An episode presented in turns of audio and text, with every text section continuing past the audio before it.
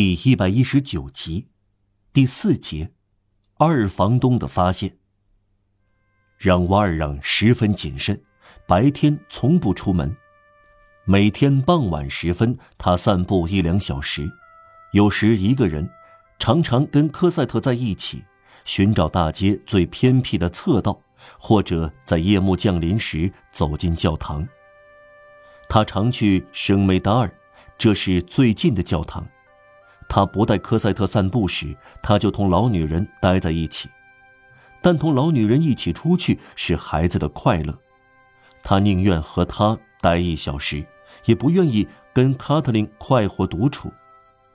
他拉着她的手走路，同她说些愉快的事。有时候科赛特非常快活，老女人做家务和做饭，上街买东西。他们生活简朴，总是生一点火，但像生活艰难的人家那样，让瓦尔让丝毫不改变头一天就有的家具，只不过他用一扇木板门换下科赛特小房间的玻璃门。他始终穿着那件黄礼服、黑长裤，戴着那顶旧帽，在街上别人会把他看成穷人。有时，好心的女人回过身来，给他一个苏，让瓦尔让收下这枚钱币，深深的鞠躬。有时，他也遇到乞讨的穷人，他转身瞧瞧是不是有人看到，悄悄走过去，将一枚钱币放到穷人手里，往往是一枚银币，便迅速离开。这样做并不妥，街区的人开始认识他。称他为施舍的乞丐。年老的二房东是个不好相处的人，对别人投以嫉妒的目光。细细观察过让瓦尔让，他并没有发觉。他有点耳聋，这使他爱唠叨。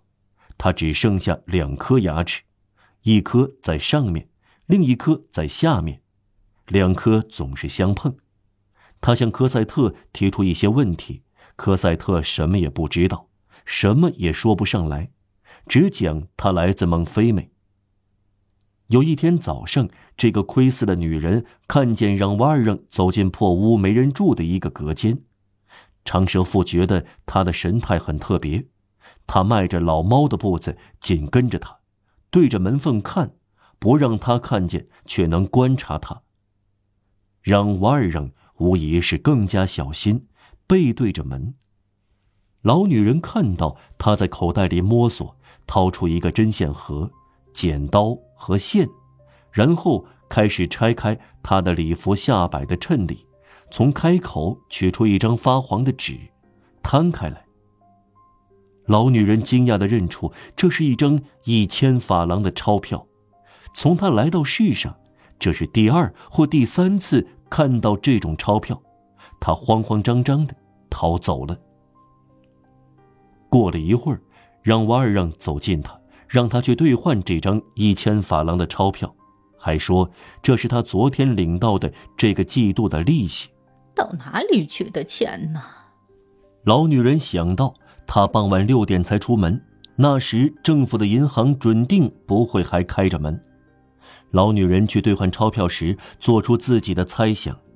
这张一千法郎的钞票受到评论，成倍增加，在圣马塞尔葡萄园街的长舌妇中产生了一连串大惊小怪的谈话。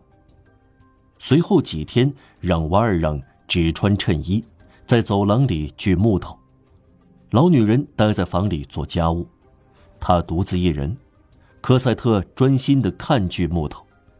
老女人看到那件礼服。挂在钉子上，便查看一番，衬里重新缝上了。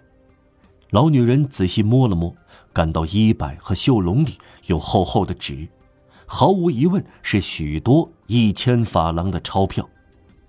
她另外注意到，在几个口袋里有各种各样的东西，不仅有她看见过的针、剪刀和线，而且还有一只大皮夹，一把很大的刀。